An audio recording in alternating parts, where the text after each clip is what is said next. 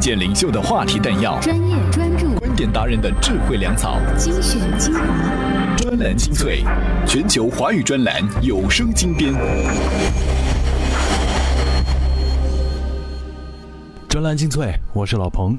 各位，你有没有想过，最近这十年，技术对我们生活有多大的改变呢？尤其是在创新层面上。我们想象一下，二十年前的您自己突然来到了这个时空环境，也就是来到了现在。他看到现在的您的生活的时候，会不会惊得牙齿都掉在地上呢？且不说他会看到您用如此先进的平板电脑、手机。哪怕是他看到现在你看的《侏罗纪世界》这样的电影，都会惊呆了，因为二十年前的国人还从来没有接触过 3D 电影，更不用说 IMAX 这样的产品了。所以啊，今天这一期节目呢，我们将主要关注技术和创新所带来的一些改变。老彭简要的说，就是第二次机器革命之后，以及现在生活当中的某些技术创新结合点。这让我们发现，技术的核量产生的能量非常的大，到底是怎么回事呢？我们先来看看今天都有哪些文章。专栏精粹今日话题：为何说一分钱不等于一分货？理解新媒体的正确姿势是什么？为女足落泪难道是朱军式的集体煽情？WiFi 无处不在，你是线人吗？专栏精粹为独立思考的经营者服务。在大众消费领域，我们经常会提到一个词，叫做性价比。在很多人的理解当中啊，性价比呢就是拿更少的钱交换更优质的商品，物美又价廉，很容易就在里面呃栽跟头。这也有一个很通俗的习得，叫做一分钱一分货。便宜没好货。当你追逐性价比到了一定的程度的时候，再过去一点点，便宜一点，或者说性能夸张一点，都会让你不满意。要么呢，你就是钱花了，并没有得到你想要的性能，或者说是钱花了，那个商品还真是够差劲儿。而现今，随着创新和效率这两波力量的推动。原来所常见的这种一分钱一分货，这个虽然符合经济学原理，某些层面上却让人失望的现象会越来越少见。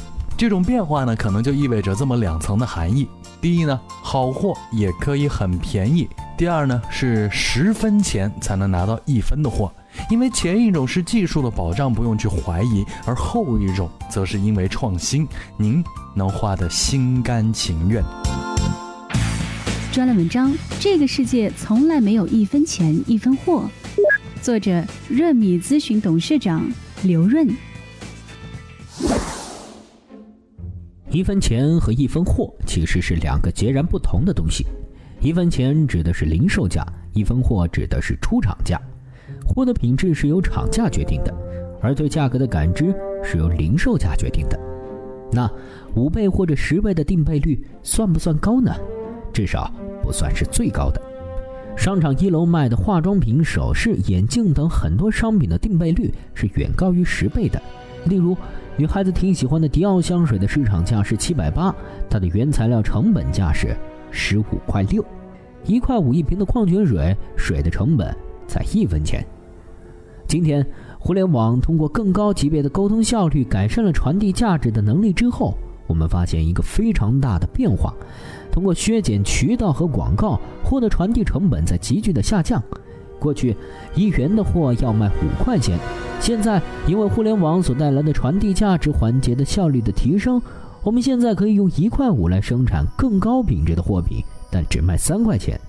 于是，商业界出现一群可怕的竞争对手，他们东西比你做得好，还比你便宜。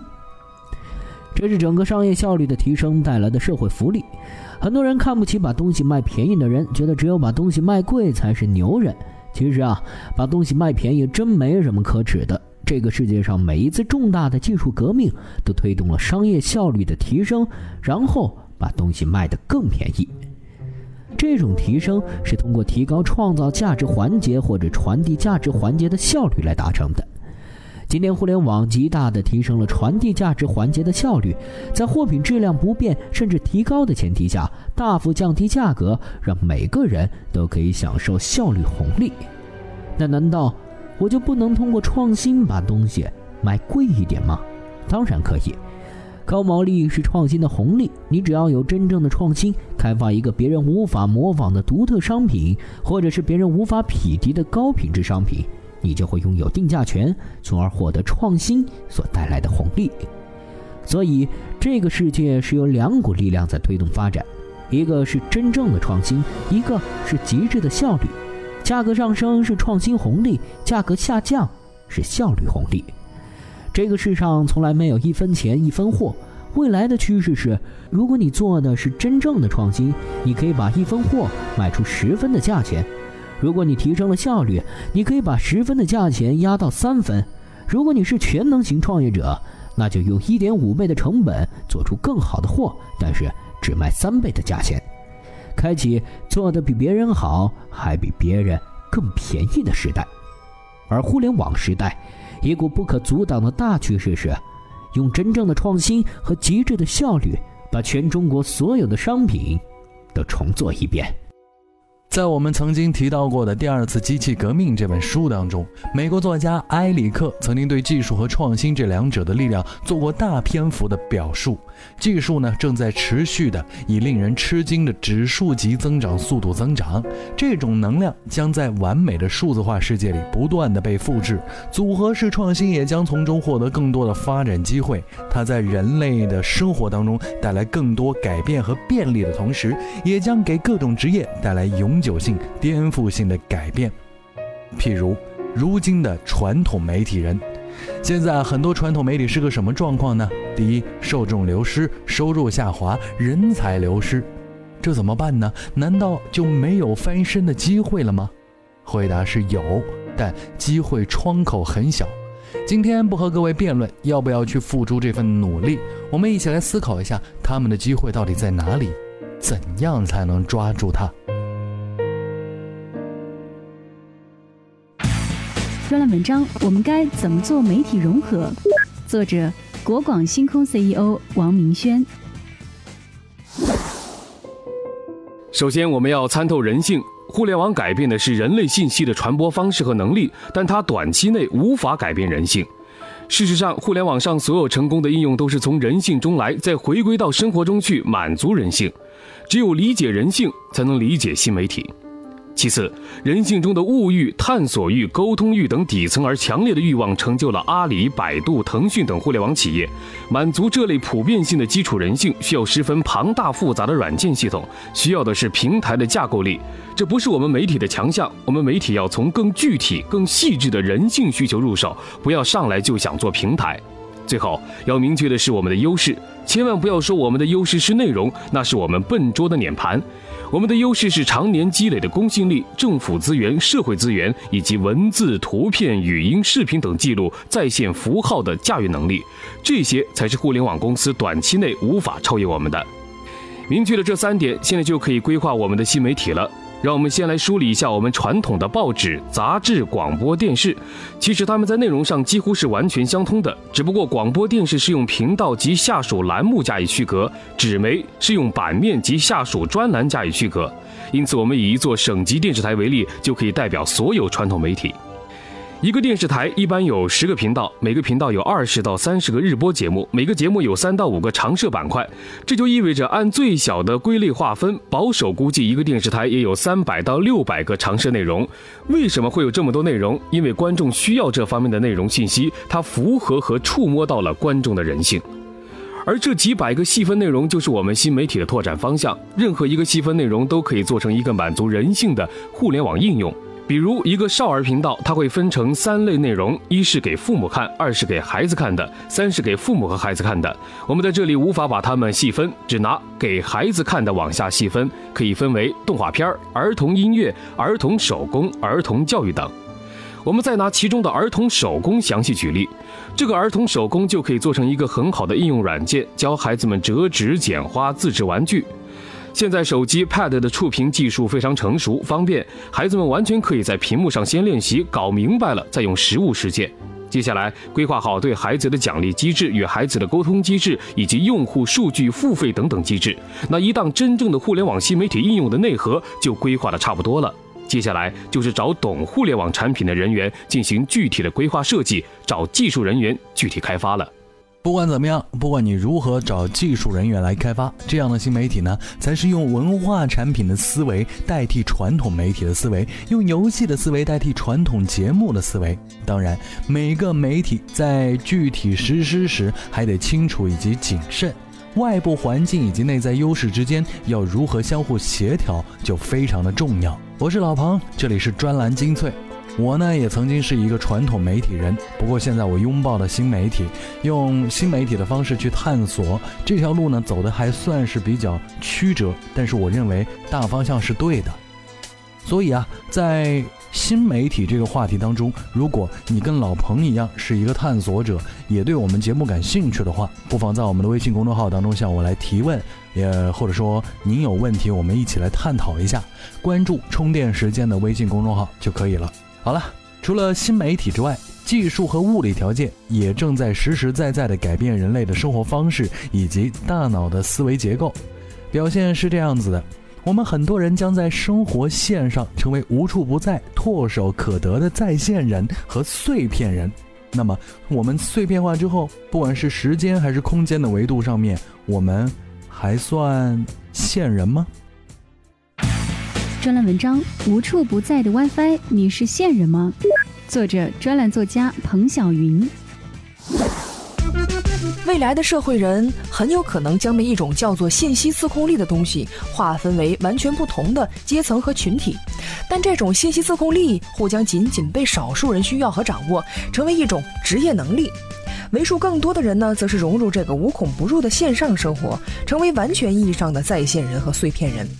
什么样的人急需信息自控力来保持自我的完整性和一个相对自由的安静精神空间呢？毫无疑问，是那些需要高密度的创造力，并且这种创造力不太依赖团队合作的人，也就是那些职业内在要求就鼓励孤独的人。正所谓孤独及其所创造的。我认识一些优秀的真正意义上的作家，真有人迄今不用手机。他需要联系你的时候，先用邮件问好了你的手机号码，到达你所在的城市之后，用宾馆的座机给你打来电话，约好会面时间地点。看起来手机没有给他带来任何不便，他的生活安排也井然有序，重要议程一个也不耽误，不重要的会面一个也没有冗余。而与大部分人范围极广、热火朝天的线上生活形成鲜明对比的是，人们的线下生活可能极为封闭。很多人不知道对门的邻居是谁，电梯里从来不与人目光交流。我倒是与我的邻居们有着紧密的联系，维系着一种近乎理想主义的社区生活。我把这归因于我们生活在一个低密度的物理空间里。如果把我丢进一栋密度极高的单体楼，我同样会是那个从来不对邻居点头微笑的人。甚至我都难以认同，在一栋或几栋高楼里构成的小区里会有什么邻居的概念。技术和物理条件实实在在地改变着人类的生活方式以及大脑的思维结构，它秘而不宣，成为你身体的一个部分。一个不带手机出门的人，往往会认为自己不是一个完整的人。但这样的精神困境是否就构成了抵制技术革新的理由呢？的确不能，因为这些技术变革远远没有挑战人类的伦理困境。人们往往认为克隆、基因筛选才是根本性的伦理问题。不过，我们并不总是徘徊在道德困境的边缘，我们还拥有一个广阔空间，那是为人类的创造力而存在着的。因此，对于那些渴望保有创造力的人来说，对这种全身心浸淫的在线状态，可能需要保持一定的警觉性，以维持他们作为创造者的生命力。面对海量资讯，不是每个人都能从容不迫。要追赶时代，就没有发呆的机会。不是我们放弃思考，而是要给自己更好的选择。欢迎收听专栏精粹。让大脑吸收更精致的智慧讯息。信息过载让人难以安静下来。任何内心严肃的人都希望在绝大多数时候掌握信息自控力，因为在这个时代，这项本事尤其能让人更快速的进步。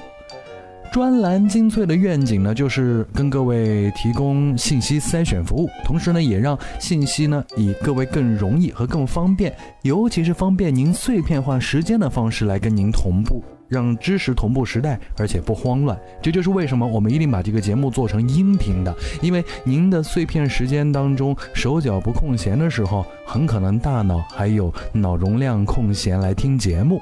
我们致力于为各位提供精致而且实用的讯息，尤其是有智慧的态度和观点。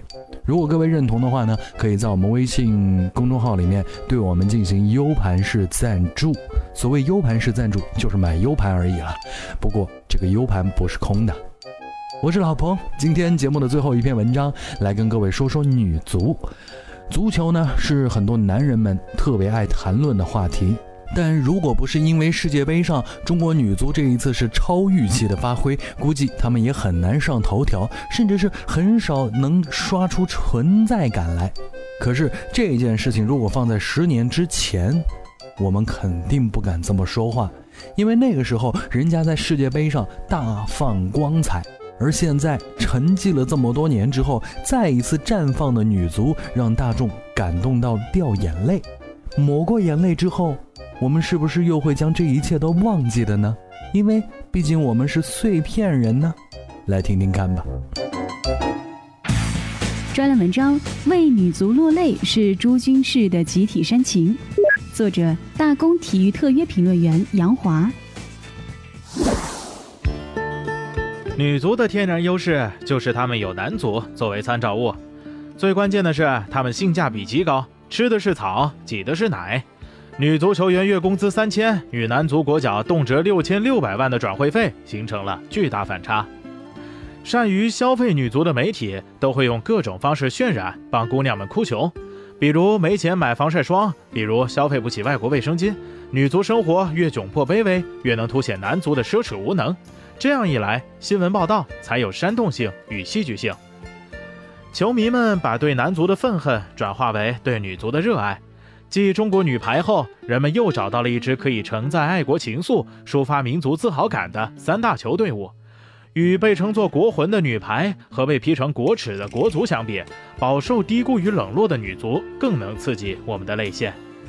于是，诸君余秋雨式的煽情泛滥成灾，大家都觉得以前委屈了女足，痛斥足协周扒皮，呼吁给姑娘们涨工资。而女足薪水上不去的罪魁祸首是大众习惯性的漠视，让女足少有人问津，自然也就匮乏市场垂青与物质回报。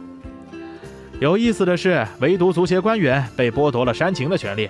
蔡振华的泪水非但没能邀买人心，反倒招致“别整虚的”之类的一片吐槽。中国前首富宗庆后看准网络舆情，许诺奖励女足一百万，旋即就有大批网友表示要买一箱娃哈哈，就像喝恒大冰泉来支持恒大俱乐部一样。当年孙雯那批老女足夺得世界亚军，被赋予“铿锵玫瑰”的诗意称谓。其受追捧程度一度超过女排，但随着女足黄金一代隐退，球队战绩急剧下滑，大众又把凋零的玫瑰忘得一干二净。其实，女足打进世界杯八强算不上惊天动地的壮举，他们之前没遭遇到任何强队，只是长期的弱势拉低了球迷的期待值。随着女足惜败美国被淘汰，在一片惋惜之中，沸腾的民情也会很快冷却。缺少女足市场化的智慧，缺少女足青少年发展的规划，缺少打造世界第一联赛的魄力，所以女足只能靠世界杯每四年被关注一回。低谷时不闻不问，荣耀时煽情哭泣。这或许会让足协去违背足球的规律，但它却完全符合市场的规律。在市场规律的指挥棒下，关注度小，就会匮乏市场的垂青和物质的回报。这样，女足姑娘们的工资就低，大家就觉得她们很委屈。而她们之所以受低估，是因为老被大众忘记，她们只能靠世界杯每四年被关注一回。这从某种意义上来讲，也是历史规律使然。还记得我们之前所说的信息过载让人难以安静下来吗？有的时候，这种市场和自然的规律也是帮助我们敏锐的养成信息自控能力的一种方法。其中的缘由和关联到底是怎样？各位先想一想，未来的节目当中我们再跟各位解释。我是老兰兰精粹咱们下期再会。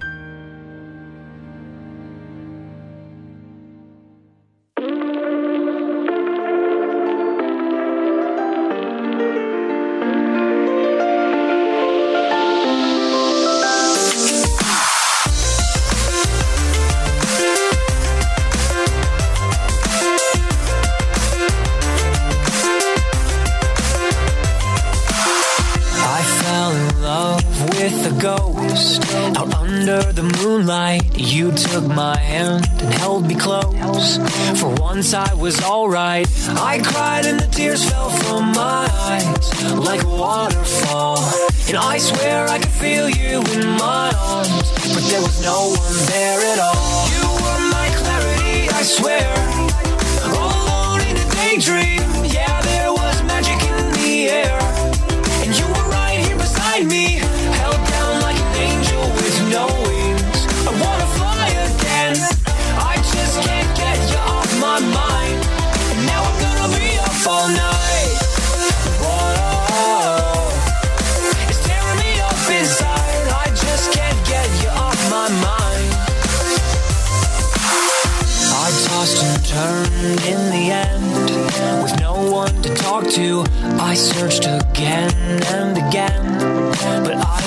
found you. I cried and the tears fell from my eyes like a waterfall. And I swear I could feel you in my arms, but there was no one there at all. You were my clarity, I swear.